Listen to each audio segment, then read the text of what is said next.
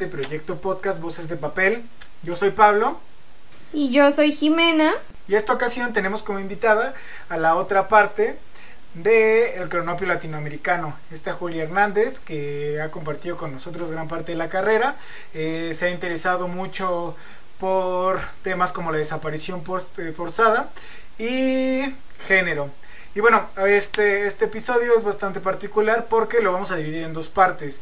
Uno, que es más o menos eh, el, labor que tratamos de hacer en el cronopio latinoamericano. Y la otra, ya uno de los productos, que es eh, uno de los fanzines que, que se han hecho desde el proyecto que es sobre Rosario Barra de Piedra y la desaparición forzada en México.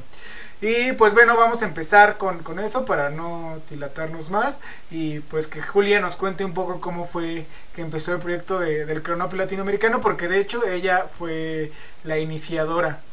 Sí, bueno, como tal, el proyecto del fanzine inicia por allá del 2016, a inicios del 2016, con la idea de tener eh, un medio de difusión cultural, que era lo que se planeaba en ese momento, y estábamos trabajando alrededor de siete u ocho personas de diferentes carreras, pero pues por cuestiones eh, se quedó en pausa el proyecto, se volvió a retomar por ahí de septiembre, igual del 2016, y es cuando nace como tal ya el cronopio latinoamericano y ya con la idea de tener un fanzine que en ese momento pues ya se tenía el plan de que fuera pues eh, divulgación histórica. ¿no? Eh, en ese primer fanzine hablamos sobre la desaparición forzada y lo estuvimos trabajando eh, tres compañeros de letras hispánicas.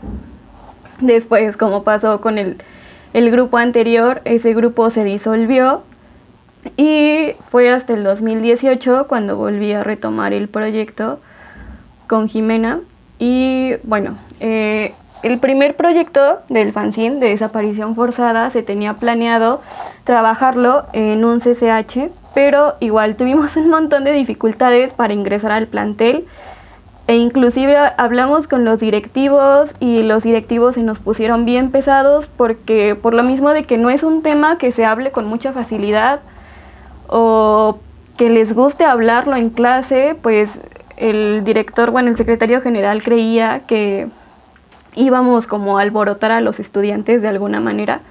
Entonces tuvimos muchos problemas y el proyecto quedó como un fanzine y aparte un pequeño tour que se hizo en el centro histórico donde visitamos diferentes puntos de la ciudad que fueron emblemáticos para las luchas estudiantiles como lo es la plancha del Zócalo y la catedral. La catedral la visitamos eh, por la huelga de hambre eh, durante que se hizo durante 1980 eh, por parte del Comité Eureka.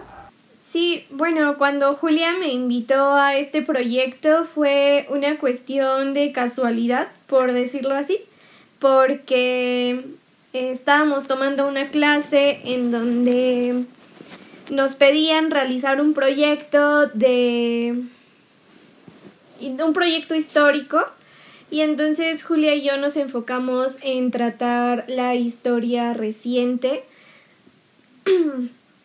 y con las herramientas que nos pudieron brindar eh, las clases que tomábamos con la doctora Alier, pues nos dio para hacer un proyecto histórico, pero no nada más, sino de divulgación de la historia. Y lo que hicimos fue fue muy padre, fue una experiencia eh, bastante interesante porque decidimos abordar el tema de México 68, pero no solamente ver eh, o, o hablar sobre lo que pasó, sino de tener un acercamiento hacia estudiantes de preparatoria. En este caso estuvimos trabajando con un grupo de estudiantes de CCH y pues intentamos hacer un balance, un recuento de qué es lo que ellos sabían acerca de lo que había pasado en, en México en el año de 1968 y nos llevamos una sorpresa entre comillas porque Julia y yo sí teníamos la idea de que era un tema que incluso en la universidad no se trabaja y en la preparatoria menos y si hablamos de los niveles básicos pues es todavía más difícil que se toquen estos temas como ya lo había mencionado Julia en el caso particular de la desaparición forzada o lo que pasó en, en México en ese año. Entonces, pues sí, nos, nos llevamos la sorpresa de que los estudiantes, muchos de ellos tenían ideas como bastante sesgadas de lo que había pasado o incluso llegamos a, a escuchar a algunos compañeros estudiantes que no sabían nada acerca de lo que había pasado. Y nosotros llegamos a esta conclusión porque en nuestros años de estudio durante la preparatoria, durante la secundaria. Tampoco nos hablaron a nosotros de esos temas y entonces vimos que no nada más era México 68, también era la desaparición forzada, era la guerra sucia, era diversos personajes que existen en la historia particularmente de México que, que no se conocen, pero que aún así abren una brecha bastante grande para eh, conocer la realidad actual en México. Y por eso decidimos abrir pie a, a este proyecto, a, más allá de que sea un fanzine que, que informe, sea un fanzine que, que haga que toda la gente pueda acercarse a conocer estos temas sin necesidad de escucharlo en la escuela, con los maestros o en la familia e intentamos que sea la información más certera y, digerible posible. Sí, de hecho cuando trabajamos en CCH Sur, el, el fanzine del 68, justamente sucedió lo del ataque porril en CEU. Entonces también fue una coyuntura para, para estos jóvenes muy fuerte el encontrar similitudes tanto en el movimiento del 68 como lo que había pasado el 3 de septiembre en C1 y volver a traer ciertos temas a la mesa de los que ya no se hablaba. Porque como dice Jimena, era una generación que a pesar de que no está tan lejana a nosotras, ya no sabían, bueno, no, no es que no supieran, sino que estaban, desconocían muchos eh, de los personajes, igual ya como dijo Jimena, o inclusive de las fechas, ¿no? Entonces, muchos de ellos nada más creían que el movimiento del 68 se centraba en la matanza del 2 de octubre, pero no tenían claro quién había mandado la matanza o quiénes habían participado como tal. Entonces, pues sí nos encontramos con algunos obstáculos, pero cuando finalizamos eh, las sesiones, que fueron alrededor de 5 o 6 sesiones las que estuvimos yendo a CCH, pues la verdad es que nos sorprendió mucho que algunos compañeros nos dieran hasta las gracias, ¿no? Entonces, creo que igual eh, después de, presentar el fanzine en, en CCH, pues Jimena y yo nos emocionamos mucho porque vimos que nuestro trabajo sí estaba funcionando, ¿no? Y sí estaba eh, siendo satisfactorio para otras generaciones. Y bueno, de ahí abrimos este camino para empezar a trabajar eh, con otras personas en más proyectos eh, de fanzine para tratar otros temas y esto aparte nos sirve para darnos una idea, incluso a nosotros, porque eh, aunque son temas que se tratan en la carrera, aunque son eh, situaciones que creo que particularmente nos atraviesan y nosotras conocemos eso, no es que sepamos todo, ¿no? Entonces eso nos, nos abrió también una oportunidad de de alguna u otra forma retarnos a nosotras mismas a, a conocer nuevos temas y a saber cómo trabajarlos para que no solamente fuera entendible para, para cierto sector como el sector universitario, entre nuestros compañeros, sino que tuviéramos y desarrolláramos estas herramientas y, y así lográramos llegar a más gente. Y otra cosa que nos llenó de satisfacción fue que luego de, de un año de haber realizado el fanzine, pudimos presentar nuestro trabajo en la Casa de Cultura de la Villa, en donde Julia eh, pues ha trabajado eh, en diversos talleres y cuando lo presentamos mm, nos llevamos también como la la sorpresa de que había gente incluso mayor a la que le gustaba hablar de, de estos temas, ¿no? Nos encontramos con personas que habían visto y vivido, eh, incluso ellos mismos, la, las manifestaciones y que, y que a pesar de, del tiempo querían seguir hablando de eso porque incluso ellos saben que es una historia que no se cuenta. Y entonces el nosotros poder contar esas experiencias en, nuestro trabajo también es algo que, que, nos ayuda a darle una visión muchísimo más compleja a lo que son los fanzines y a lo que difundimos.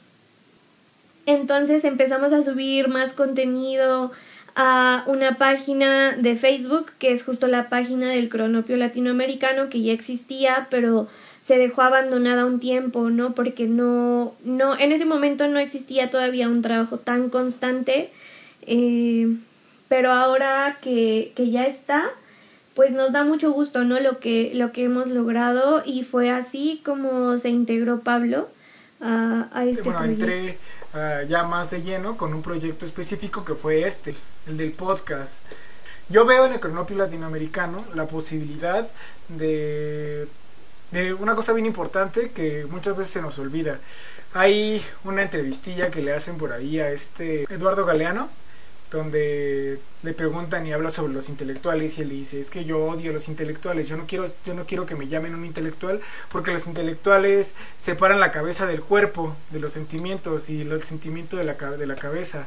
Y un poco creo yo estar en la misma, estar en la misma dinámica porque mucho, mucho pasa esto en, el, en, la, Facultad de Filosofía y Letras, que pues, los compañeros empiezan a sentir intelectuales, y empiezan a escribir solamente para que los lean un pequeño grupo de personas y solamente entre ellos ciertos especialistas y hay así un fetiche raro que tienen los compañeros que entre más complicado hablen, entre más complicado escriban, mejor eh, parados van a estar como intelectuales. Y creo yo que por ahí no va creo que nosotros como latinoamericanistas tenemos una responsabilidad ética, una responsabilidad bien fuerte, porque son esas mismas personas las que hacen cada vez el conocimiento más difícil de llegar, las que, las que se quejan que la gente de afuera no se está informando, la gente de afuera no está leyendo, ignorando completamente el contexto de las personas que no tienen la posibilidad que nosotros tuvimos de poder entrar a, a una educación más o menos decente. O sea, si nos o sea, no quiero hablar del sistema educativo mexicano, pero ya es, ya es bastante deplorable como para eso le aunes todas las condiciones eh, socioeconómicas que, tiene, que tienen las personas que no, que no le permiten acceder a la, a la a la educación, a veces ni siquiera media superior. Creo yo que, que nosotros tendríamos que estar buscando las maneras de, de tratar de, de apoyar que, que, eso se vaya disipando poco a poco. En este, en este mismo sentido, cuando nosotros pensamos eh, la idea del podcast, era una idea como de hablar de geopolítica, hablar este, un poco de política internacional, eh, de conflictos económicos, conflictos bélicos, pero nos dimos cuenta que era meternos uh, con, con, con, ciertos con ciertos contextos, meternos con ciertos conceptos que no eran tan asequibles para mucha gente. Entonces, pues le dimos una vuelta de tuerca y al principio dijimos, bueno, va, si queremos hablar acerca de la crisis que está viviendo ahorita, por decir algo, ¿no? La UNASUR, tendríamos que estar hablando con personas que conozcan el contexto de América Latina de los últimos 10 años. O sea, por qué se fortaleció, cuáles fueron el contexto económico, político, social, eh, cuáles fueron los gobiernos eh, que estuvieron eh, a la cabeza de los países que conformaban esa, esa organización de, política internacional. Entonces, pues nos fuimos, dijimos, pues más bien vamos a ir armando las piezas del rompecabezas y por eso empezamos, bueno, vamos primero con, con este país, vamos con este otro país, para tratar de acercar cierta información que no se nos enseña en la secundaria, en la preparatoria, mucho menos en la primaria. Es, es bien interesante cómo, cómo se nos niega esa, esa información cuando pues tenemos muchísimo que ver con América Latina, tenemos procesos sociales, culturales, políticos que no vienen de ayer, o sea, no vienen de hace dos años, de la década pasada, sino tenemos un pasado compartido y eso nos hace tener una identidad igual bien bien similar entonces o sea, es, es, bien importante conocer la historia de América Latina que, que, no se enseña en la educación en la educación básica y que yo veo la posibilidad en, en este en este proyecto no, no de voces de papel sino en general en el proyecto de, del cronopio latinoamericano de poder incidir un poco sí porque creo que para, para la educación básica, ¿no? Para esta institución que, se encarga de, de decidir qué temas se tratan y qué temas no se tratan en, en las escuelas, eh, hablar de historia universal es hablar de la historia de Occidente. Y se deja de lado por completo eh, el continente americano. Incluso cuando se habla de historia de México, se dejan de lado muchísimos temas que, que son importantes y que nos hacen entender la realidad en la que nos encontramos. Eh, todo el proyecto del cronopio latinoamericano ha tenido muy buena recepción ahorita, tanto el podcast como los fanzines que hemos hecho, que ahorita pues han sido digitalizados. Teníamos planeado, pues planeadas muchas cosas para este año, pero la pandemia nos alcanzó, entonces se nos ha hecho un poco complicado, pero creo que los tres nos sentimos muy contentos y, satisfechos con el proyecto. Eh, igual como dice Pablo, el, el, objetivo principal y también como lo llegó a mencionar Jimena, es pues hablar eh, de temas que igual y no se hablan mucho, pero son temas que seguimos resintiendo y pues ahorita igual nos pone bien contentas a Jimena y a mí poder sacar este podcast en conjunto eh, con un fanzine que es sobre el Comité Oreca y sobre Rosario Ibarra de Piedra. Y ya como para entrar más a tema del fanzine que está presentando el cronopio latinoamericano sobre la desaparición forzada e este, Rosario Ibarra de Piedra, pues eh, vamos a hablar un poco de contexto histórico. Eh, vamos a situarnos, o sea, como para poder entender al personaje que es Rosario Ibarra. Es importante entender el contexto, que es más o menos la época de los 60, 70, precisamente en plena Guerra Fría.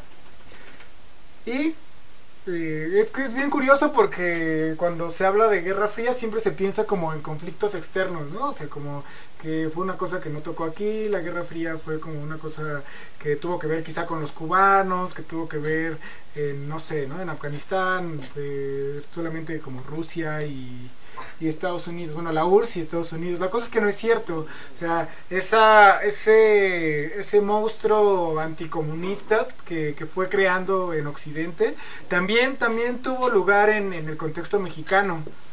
Y se dio, se vio a la perfección precisamente, por ejemplo, con el movimiento del 68, en el 71, pero, o sea, son, son, son, las cosas que, que, más vemos, como que lo, lo, que más cobertura tuvo y lo que en esta época pues trasciende un poco más. Lo cierto es que no solamente fue eso, fue una década completa de de un activismo político por parte de, ciudadanos, estudiantes, campesinos, que iba más o menos ligado a esa misma, a esa misma esa misma Guerra Fría, ¿no? O sea, aquí también llegó la, la, ideología comunista, eh, también estuvieron activos, tuvo un movimiento comunista mexicano, un movimiento de los trabajadores, este, que evidentemente no le agradaba para nada al Estado mexicano. Y bueno, que también, o sea, son dos cosas, que el hecho de crear un enemigo a vencer siempre te da la posibilidad de justificar muchas acciones. Por ejemplo, lo del 68, gran parte de, de, la justificación fue esa, ¿no? Siempre es que es que eran comunistas, si es que eran comunistas, si es que eran comunistas. Y no es como que eso tampoco haya desaparecido, ¿no? Hoy en día también se ve, pero todavía no vamos a hablar de, de eso. O sea, ahí vamos viendo cómo se va, se va gestando desde ese entonces.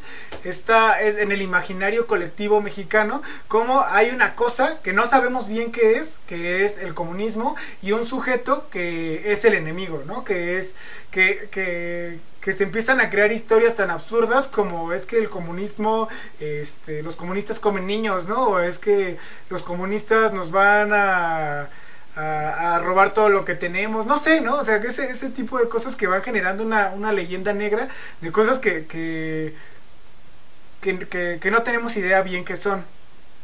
Y bueno, pues eso, ¿no? O sea, va, va, va, justificando, va justificando ciertas acciones y que va dotando al Estado de poder generar una una, un, concepto, ahí va un concepto, este, esta, esta necropolítica, ¿no? La administración de la muerte para poder seguir desarrollando y que subsista el sistema capitalista y aparte la subsistencia del propio Estado, ¿no? La reproducción estatal. En este mismo sentido, eh, esta administración de la muerte, pues se va viendo en la persecución política, asesinatos, desaparición forzada, este, persecuciones, secuestros, etcétera, ¿no?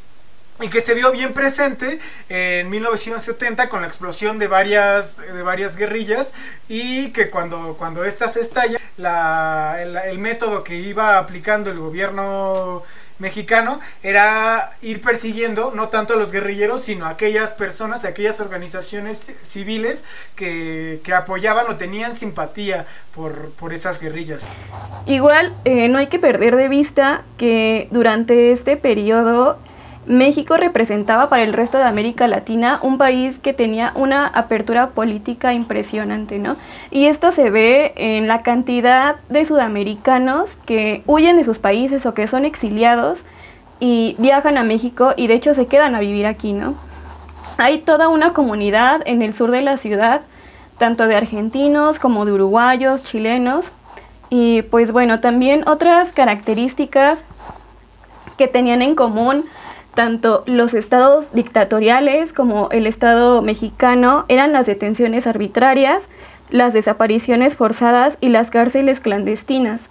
Y en el caso mexicano, eh, pues eh, las cárceles clandestinas estaban en espacios castrenses, principalmente se tiene conocimiento del campo militar número uno. Eh, ah, bueno, también es muy importante recordar que Luis Echeverría fue secretario, eh, secretario de Gobernación durante el periodo presidencial de Gustavo Díaz Ordaz, entonces él también estuvo involucrado en la matanza, en la matanza del 12 de octubre. O sea, es que era el PRI de, de, esos años, de los años 60, 70, era el clásico ejemplo de candil de la, de, la calle, oscuridad de su casa.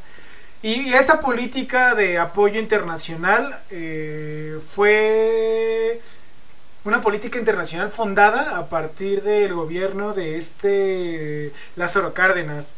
¿no? O sea, desde, desde el exilio español en México, pues eh, hay una tradición de, de recibir a toda esa, a esa migración. Eh, de exiliados políticos, de, de, de, perseguidos políticos, etcétera, ¿no? Gente que viene huyendo de crímenes de lesa humanidad, etcétera. Entonces, pues eh, tenía era, era muy bien visto en ese en ese entonces en términos internacionales eh, esa, esa figura de, del México acogedor. Somos familiares que a raíz de los 70 nos desaparecieron a la gente.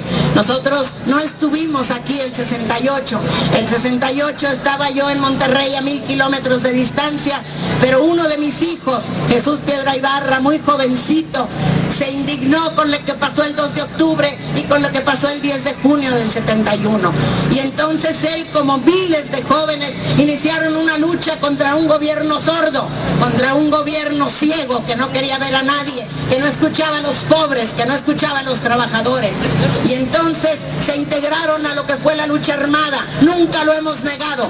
Mi hijo pertenecía a la Liga Comunista 23 de septiembre. Nunca lo he negado. Se lo dije a todos los presidentes y los demás compañeros pertenecían a otras agrupaciones que luchaban también por la emancipación de los pobres. Y bueno, ya con este contexto es como comenzamos a hablar de, de la persona central de este podcast, que como ya se mencionó antes es Rosario Ibarra de Piedra. Rosario Ibarra de Piedra nació en 1927, el 24 de febrero. Actualmente tiene 94, 93 años.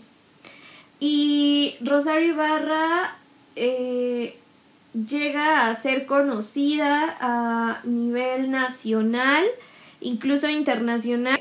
Luego de la desaparición de su hijo, Jesús Piedra Ibarra, en 1975, justo en, en, en medio de esta época de caos y de guerra entre civiles y, y el ejército mexicano. Y Rosario sabe, ¿no? Eh, y de hecho hay un, hay un documental que les recomendamos, se llama así como tal Rosario y Rosario ahí menciona, ¿no? Cómo es que ella comienza esta lucha por buscar a su hijo, que sabía que había sido detenido por el ejército mexicano y ella no sabe desde ese momento en dónde está, a dónde se lo llevaron y comienza a, a buscar eh, respuestas a lo que había pasado.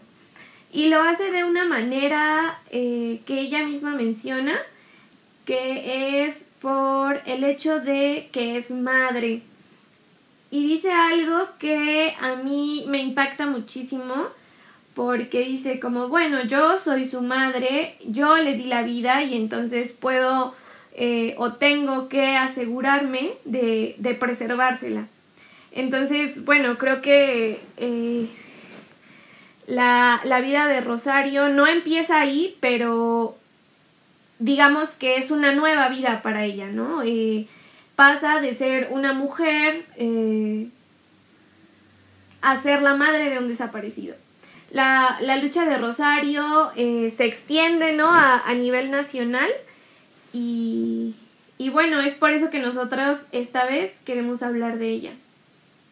Sí, eh, también hay que recordar que después de la muerte del empresario Eugenio Garza Sada, que se da en un intento de secuestro por parte de la Liga Comunista 23 de septiembre, eh, pues los guardaespaldas de Garza Sada les disparan a, la liga, entonces la liga también eh, les dispara de vuelta y en el fuego cruzado muere el empresario y realmente pues nunca se supo cómo murió, ¿no? Y realmente el objetivo no era asesinarlo. Pues después de eso eh, la Dirección Federal de Seguridad se vuelve más agresiva eh, para perseguir a estos grupos guerrilleros y comienzan a ubicar a los que pertenecían a este grupo, ¿no? Y entre ellos estaba Jesús Piedra Ibarra, que pasa la clandestinidad eh, en el 74 él decide alejarse de su familia porque sabe que es muy probable que ellos también se vean afectados por su actividad política. Eh, también como menciona Jimena, una de las frases que más mencionaba Rosario, que más bien, una de las frases que más menciona Rosario es yo paría a Jesús físicamente, pero él me parió políticamente. Igual como esta misma Rosario se va configurando como toda una figura política bien importante en, porque la búsqueda de su propio hijo pues va empezando a alzar más voces. O sea, a la hora de hacer tanto ruido, pues empiezan a salir más familias, más, más madres, más padres, eh, más personas que tienen un desaparecido, que están seguros, eh, que, que, sí, que tienen un, un, desaparecido. Y entonces el movimiento va creciendo y bueno, se va configurando este, este colectivo que, que ella funda, ¿no? Este que en su momento se llamó... Es Comité Pro Defensa de Presos, Perseguidos, Desaparecidos y Exiliados Políticos, ¿no? Y que luego devino pues en el, en el, en el Comité Eureka, ¿no? Y creo, quiero hacer aquí una acotación porque, pues, ¿qué significaba buscar a un desaparecido en ese, en ese contexto? Pues se trataba no solamente de buscar a, un ser querido, que ya es completamente una carga bien fuerte, sino que a la hora de tú estar eh, buscando a alguien, pues entonces estás dando a conocer que, que alguien lo desapareció. Es una cosa premeditada que tiene que ver directamente con el Estado mismo. Entonces, pues pone en riesgo una estabilidad política porque están señalando, es que le, están señalando y están gritando que el Estado está desapareciendo personas. ¿no? Entonces, enfrentarte con un Estado como, como el, Estado mexicano, en, ese entonces gobernado por el PRI, no era cualquier cosa, sino como ya hemos dicho, pues era un Estado bien represivo, era un Estado que, si bien no, no se configuraba como una, una dictadura como en el Cono Sur, ¿no? como estas dictaduras a las que eh, estamos acostumbrados a pensar cuando, cuando, cuando mencionamos la palabra. Se trata de un Estado que ha construido una, una hegemonía y como ya lo hemos visto en otros podcasts, o sea, un, un, gobierno no puede eh, gobernar solamente con, con, represión, ¿no? Tiene que construir aliados políticos, tiene que, tiene que construir eh, cierto apoyo popular para que éste pueda gobernar, ¿no? O así, así la dictadura más férrea, así, si tú estás pensando en la dictadura pinochetista, también esa tenía eh, apoyo popular, ¿no? Así igual el Estado priista. De hecho, después de la matanza del 2 de octubre, le llegaban cartas a este, a gobernación diciéndole que muchas gracias, ¿no?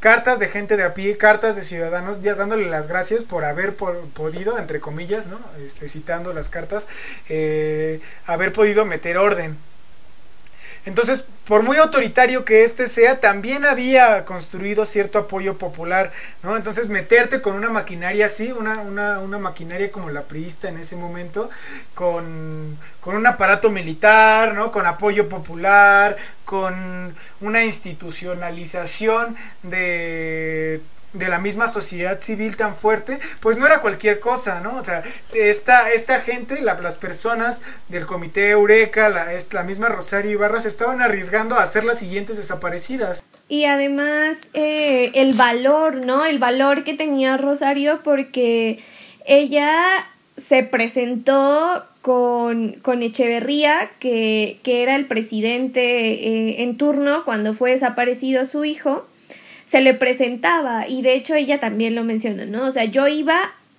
o sea, a donde él estaba exigiéndole que me diera respuestas en dónde, de dónde estaba mi hijo y entonces ella eh, con ese valor, ¿no? De, de encarar al que, al que fue responsable de, de, de esta desaparición y, y de su dolor al final de cuentas.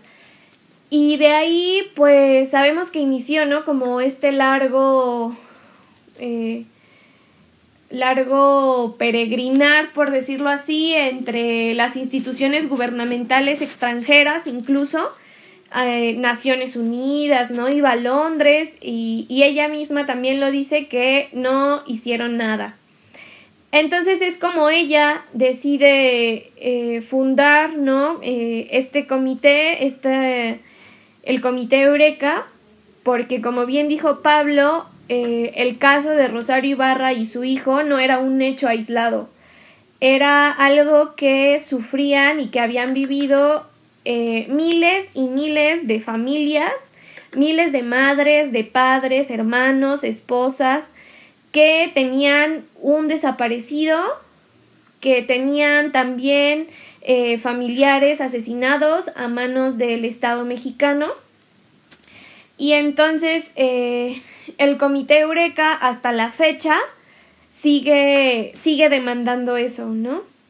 Eh, la, la, aparición de, de sus familiares, respuestas, porque uno no se cansa, me imagino, ¿no? De, de tener ese coraje. Creo que incluso mientras van pasando los años puede que crezca, ¿no? El, el coraje de, de seguir y seguir y, y que no te den respuestas. Es que, o sea, lo que decían acerca de, de todo lo que se había enfrentado Rosario, y pues realmente no ha sido una lucha fácil, ¿no? Un año antes de que fuera secuestrado Jesús Piedra Ibarra, eh, su padre Jesús Piedra es brutalmente golpeado y torturado para obtener información, bueno, para que la Dirección Federal de Seguridad obtuviera información sobre su hijo, lo cual pues él no dice nada porque realmente no lo sabía, pero aunque lo hubiera sabido, pues no hubiera delatado a su hijo. Y esto le provocó eh, una fractura en las vértebras lumbares. O sea, el, el señor estuvo en silla de ruedas mucho tiempo. Por suerte logró caminar después, pero creo que la lucha de Rosario, y ella misma lo dice, no ha sido una lucha fácil, ha sido una lucha desgastante. Ella pues literalmente con otro grupo de mujeres se enfrentó al Estado mexicano, a un Estado represivo. E inclusive ella menciona que a ella le parecía muy curioso que a ella no lo hubieran desaparecido, ¿no? Eh, de hecho, ella lo que, lo que hacía, copiando un poco eh, lo que hacían las madres de Plaza de Mayo, era que todos los jueves se iba a parar, creo que era de gobernación. En Catedral hizo la huelga de hambre. Pero ella decía que le parecía muy curioso que no lo hubieran desaparecido, pero después dándose cuenta de lo pública que, que se había vuelto, pues ella sabía que representaba más una amenaza para el Estado mexicano el desaparecerla, porque ya ahí se iba a hacer evidente un problema que al dejarla ahí, ¿no? Como ella dice, como una mujer loca. También lo que mencionaba Jimena de que ella visitó varias veces la ONU y fue pues a varias instituciones, inclusive internacionales. Pues Rosario denunció ante Amnistía Internacional, fue 18 veces a la ONU, fue una vez al año, se estuvo yendo 18 años seguidos a la ONU e inclusive llegó a ir a la casa de Miguel Nazar Aro, que era el encargado de la Dirección Federal de Seguridad y también es uno de los responsables de toda la represión que se vivió durante los años 70 y 80. Y es, es importante mencionar que, bueno, eh, Rosario ha hecho o ha encabezado de alguna u otra forma una lucha y y ha conseguido resultados también. No, no es eh, solamente una mujer que pide y que pide y que no se le concede nada, ¿no? Eh, entre comillas. ¿Por qué?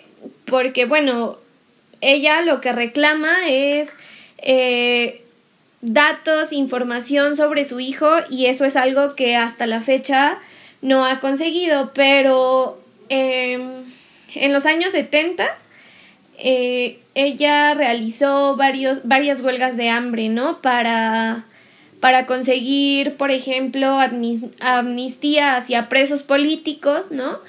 Eh, y, y esto lo logró, ¿no? Eh, con, se les concedió la amnistía a los presos políticos, pero las desapariciones seguían sin ser aclaradas y estamos hablando de en ese momento al menos unas 400 personas desaparecidas. Y bueno, la lucha que ha tenido Rosario aquí en México ha sido eh, compartida en, en, otros, en otros países de América Latina que en los años 70 vivían dictaduras eh, abiertamente llamadas dictaduras y en México se vivía igual, pero, pero de una manera más secreta, por decirlo así. Pero eso también eh, le dio a, a Rosario la, la capacidad, ¿no? La oportunidad de formar redes, de exigencias a nivel latinoamericano, por eso es que ella también forma parte ahorita de la FEDEFAM, que es la Federación Latinoamericana de Asociaciones de Familiares de Detenidos Desaparecidos. Sí, ¿sabes qué? Sí, porque Pablo estaba diciendo de, de la importancia de que una mujer estuviera en la vida eh, política y justamente Rosario es la primera mujer en ser candidata a la presidencia. Entonces también, o sea, es algo histórico. Entonces también eso hace que la, la prensa internacional pues tope, ¿no? Que en México estaba pasando algo. Y aparte, ella en su campaña, o sea, pues ella realmente sabía, ¿no? Que no iba a ganar, pero aprovechó la campaña para hablar justamente de la desaparición forzada por todo el país. En 1982 ella fue candidata a, a la presidencia por el PRT, que era el Partido Revolucionario de los Trabajadores, y, y como ya mencionó Julia, ¿no? Eh, ella sabía que que no podía competir en ese momento contra el PRI, eh, que era pues el partido que, que tenía muchísimo poder en, esa, en ese momento, ¿no? Pero eh, creo que en el total de, de los votos, ¿no? Que, que, llegó a tener era como el 1.7%. Pero eso no quiere decir que haya sido como una, una derrota. Eh, porque aunque ella no, no quedó al final, no, lo que ella buscaba justo era hacer visible un problema que existía en México, pero que México callaba. Y, y es que, digamos que para esa época, estamos hablando de eh, en los ochentas, no era común que, que una mujer fuera candidata a, a, la presidencia en México. Y además una mujer como Rosario, que para ese momento ya tenía alrededor de ocho años con un hijo desaparecido. Entonces ella claro que se había formado de, de un carácter. Y el que ella estuviera hablando a todo un país eh, sobre lo que pasaba en México, sobre sus demandas, las demandas de muchas familias mexicanas que, que no sabían o que no podían eh, levantar la voz porque iban a ser calladas, pues esto le dio este un, un giro de alguna u otra forma a, a la política porque incluso en la actualidad lo que, lo que representa que una mujer esté activa dentro de la política mexicana todavía sigue eh, enfrentando muchísimos retos.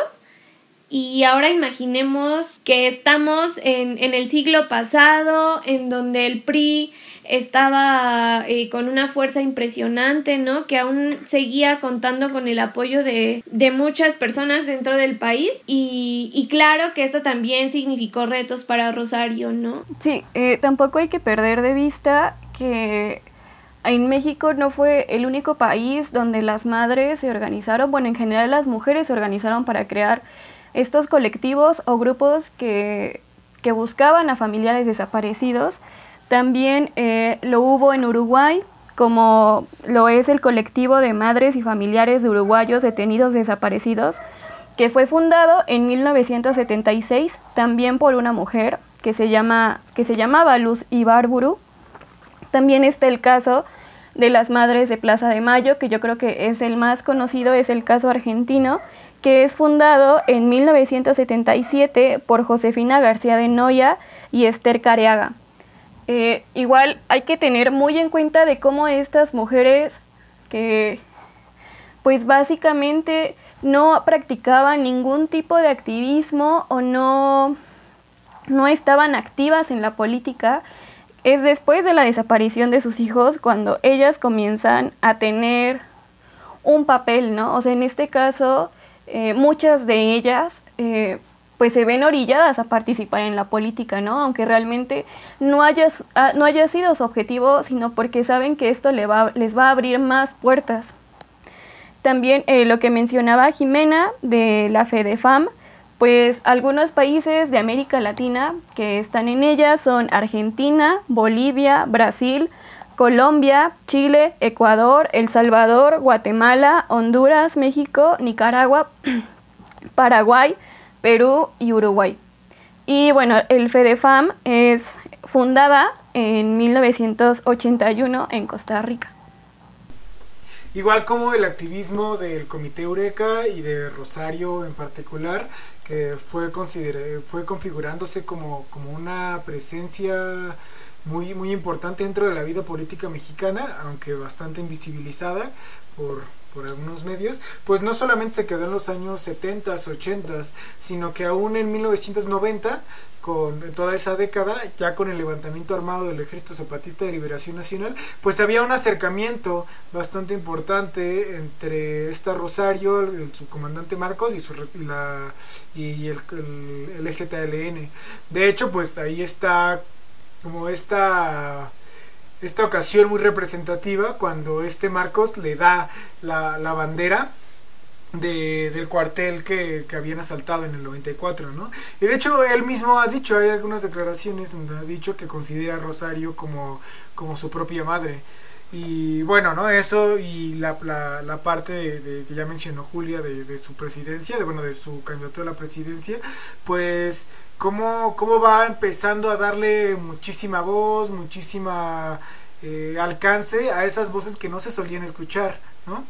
Y que bueno estuvo caminando muchísimo tiempo junto con, con el ZLN y, y, no solamente no o sea no, no solamente ese, ese apoyo hacia el ZLN sino a otros movimientos en, su momento y de hecho aún actualmente pues ella ha dicho sin ningún problema que, que apoya y que es amiga bastante cercana de Andrés Manuel también hablando de otras luchas en las que ha participado Rosario, está, como ya lo mencionó Pablo, ¿no? Eh, la lucha de los indígenas en Chiapas, el esclarecimiento en las demandas por las mujeres asesinadas en Ciudad Juárez y también durante el gobierno de Ernesto Cedillo, cuando hubo matanzas a indígenas en Chiapas y Guerrero, eh, Rosario también alzó la voz en contra de eso, además de haber participado en diversos foros, incluso fundado otros comités, pero estos en defensa de los derechos de la mujer,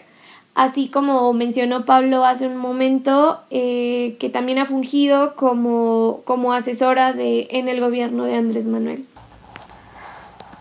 Bueno, el Comité Eureka, como tal, ha conseguido la liberación de 1.500 presos políticos, detuvo 2.000 órdenes de aprehensión y logró que regresaran 57 exiliados, además de encontrar a 148 detenidos desaparecidos que estaban en cárceles clandestinas y pues bueno, en el archivo, no en el archivo, en, sí, en el archivo que ellos tienen de personas desaparecidas, aún faltan 557.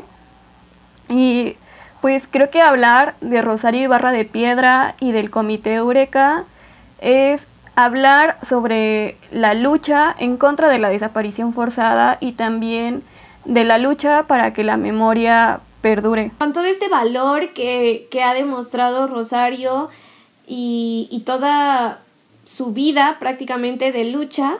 Ella ha sido candidata al Premio Nobel de la Paz en cuatro ocasiones. La primera fue en 1986 y al siguiente año en el, en el 87, luego en el 89 y la última vez en el 2006. De hecho, el año pasado, en el 2019, se le, se le eh, otorgó la medalla Belisario Domínguez por justo por esta lucha que ella ha encabezado a favor de los derechos humanos y de la verdad.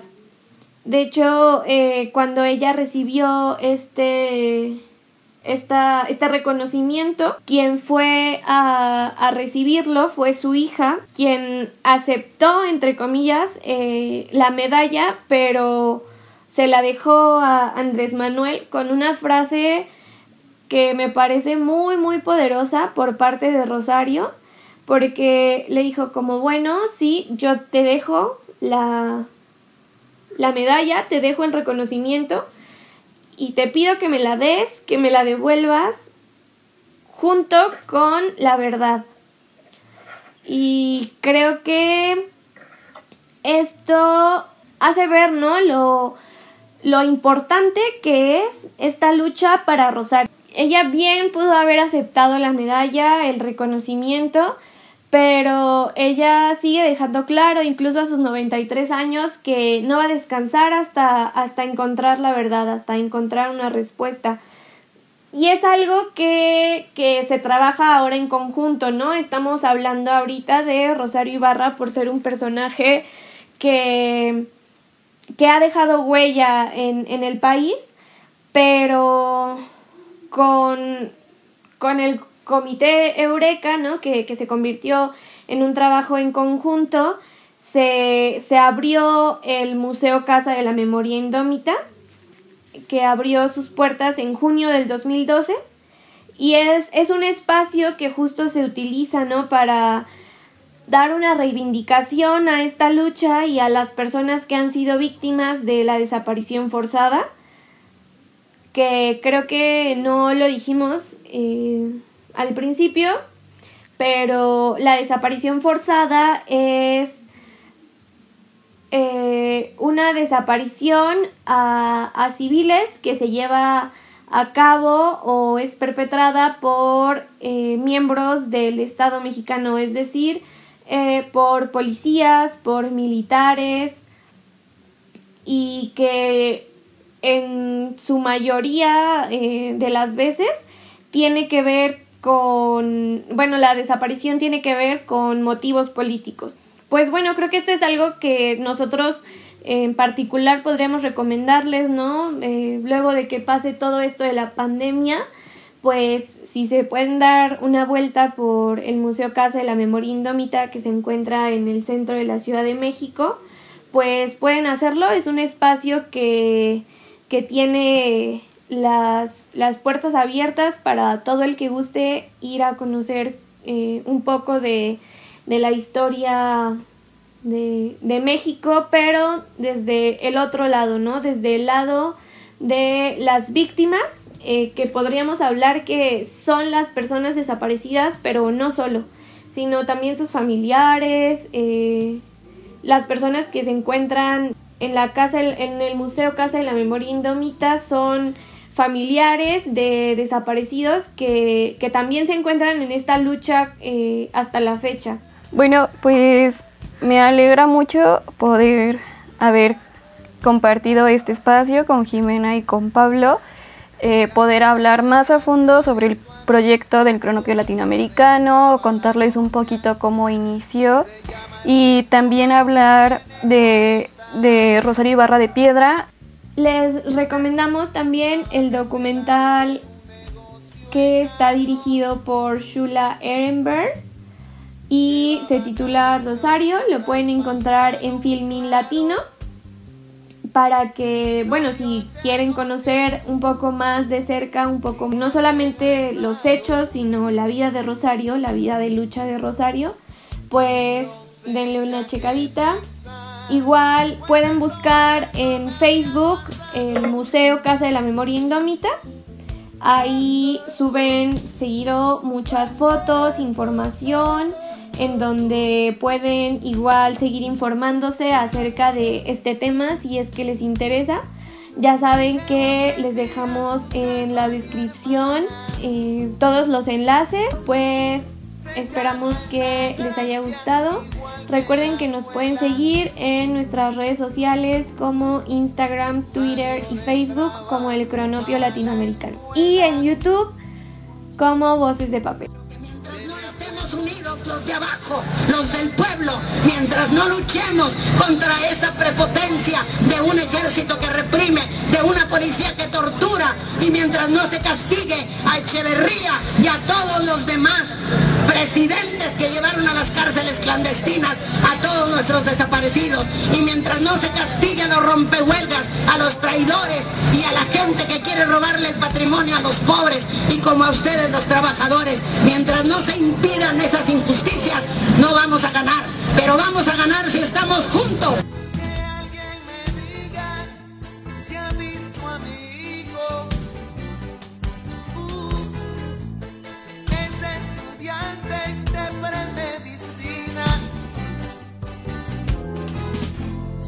Llama Agustín y es un buen muchacho.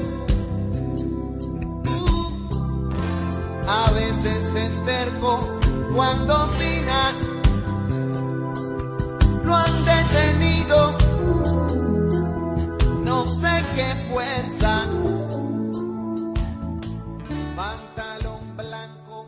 Camisa. Este podcast va dedicado a Jesús Piedra Ibarra, estudiante de medicina del tercer año de la Universidad Autónoma de Nuevo León, desaparecido por el Estado mexicano en 1975, y también a todos los detenidos desaparecidos del país.